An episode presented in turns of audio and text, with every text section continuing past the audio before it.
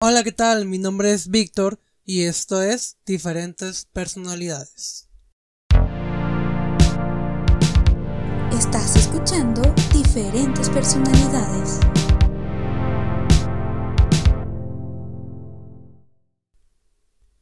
Hey, ¿qué tal? ¿Cómo están? Me da mucho gusto estar de vuelta.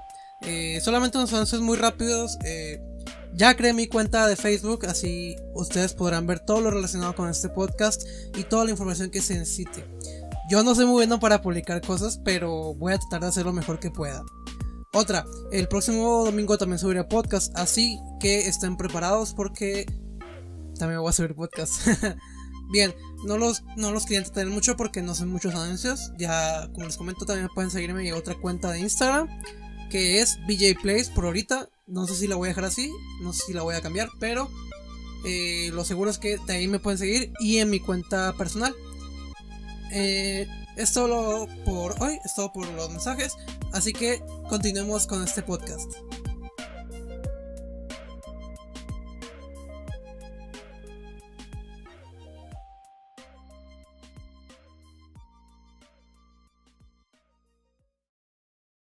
¿Cómo lidiar con familiares tóxicos? Es el tema de hoy. Esta pregunta surgió a raíz de un pensamiento porque creo que la mayoría de la familia común mexicana tiene muy sobrevaluado el tema de la familia. Eh, cómo nosotros este, sobrevaluamos a nuestra familia y cómo satanizamos el hecho de no quererla o no querer hablarle a alguien de nuestra familia. Esto sucede porque se cree que la familia es sagrada y es en lo único en lo que deberíamos confiar. Pero actualmente no es así. Según un estudio hecho por INEGI, en el 2018 el número total de separaciones legales fue de 156.556. De estos, 156.283 separaciones legales sucedieron entre personas de diferente sexo, es decir, entre hombre y mujer, y solamente 273 fueron entre personas del mismo sexo. Esto que nos dice que actualmente en la sociedad del siglo XXI no es tan importante la familia. Pero ¿qué pasa con estos matrimonios? ¿Por qué se divorcian? ¿Por qué hay separaciones entre familias? Esto sucede puesto que en tiempos anteriores a nosotros se creía o se tenía la cultura del amor romántico. Esta cultura dicta que el amor lo puede todo, ¿no? Entonces es, es algo muy de cuento de hadas, pero al final es algo que actualmente ya no funciona así. ¿Por qué? Es importante eh, aclarar que la toxicidad es algo muy peligroso y no hablando enteramente del asunto químico, ¿no? De, de cómo es que una sustancia tóxica nos puede hacer daño, sino en el asunto sentimental, en el asunto de relaciones interpersonales.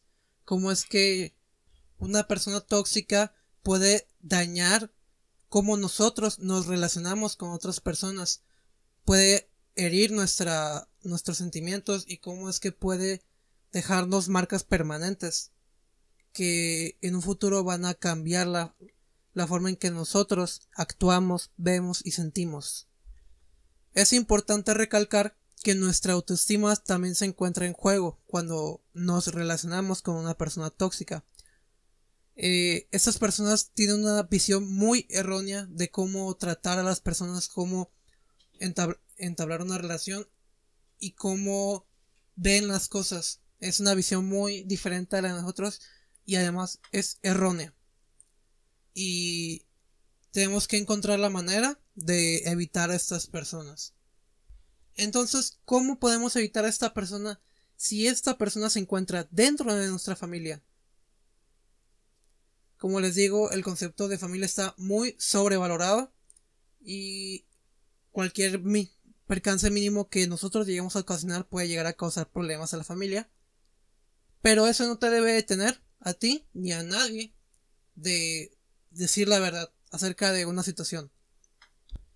Sobre todo si la persona en cuestión no solo es tóxica, sino abusó de ti en algún momento.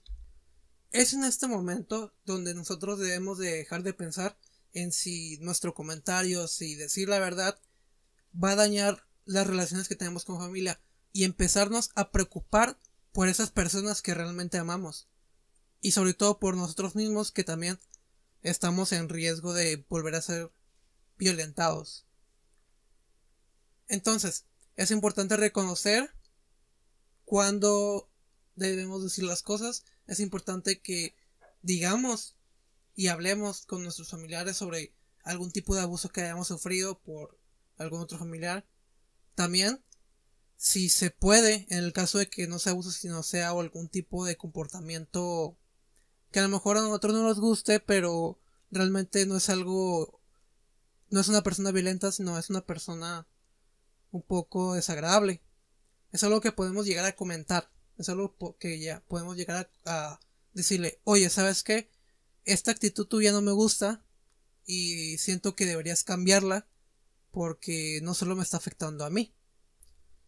Es aquí donde nos podremos dar cuenta si esta persona es tóxica o no. ¿Cómo nos vamos a dar cuenta? Por su respuesta. Una persona que entiende que a alguien no le gusta su actitud, que comprende que quizás su actitud está mal, va a hacer algo por cambiarlo. Una persona que es tóxica solo te va a reprochar que él o ella forma parte de tu familia y por tanto tú no puedes cambiarlo. Cuando esto no es así, ni debería ser así. Dejemos atrás el mito que dice que no podemos cambiar a una persona. Eh, si bien es sabido que no podemos cambiar la personalidad de una persona, podemos cambiar sus actitudes.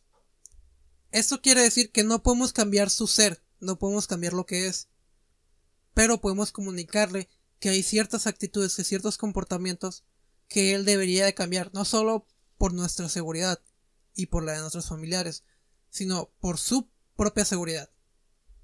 Es aquí donde nosotros debemos de comprender que no podemos mover más de un dedo por una persona. Nosotros hicimos nuestro primer movimiento al comunicárselo. Pero si esa persona no está dispuesta a cambiar, nosotros ya no podemos hacer nada más. ¿Qué hacemos en estos casos? Simplemente nos alejamos.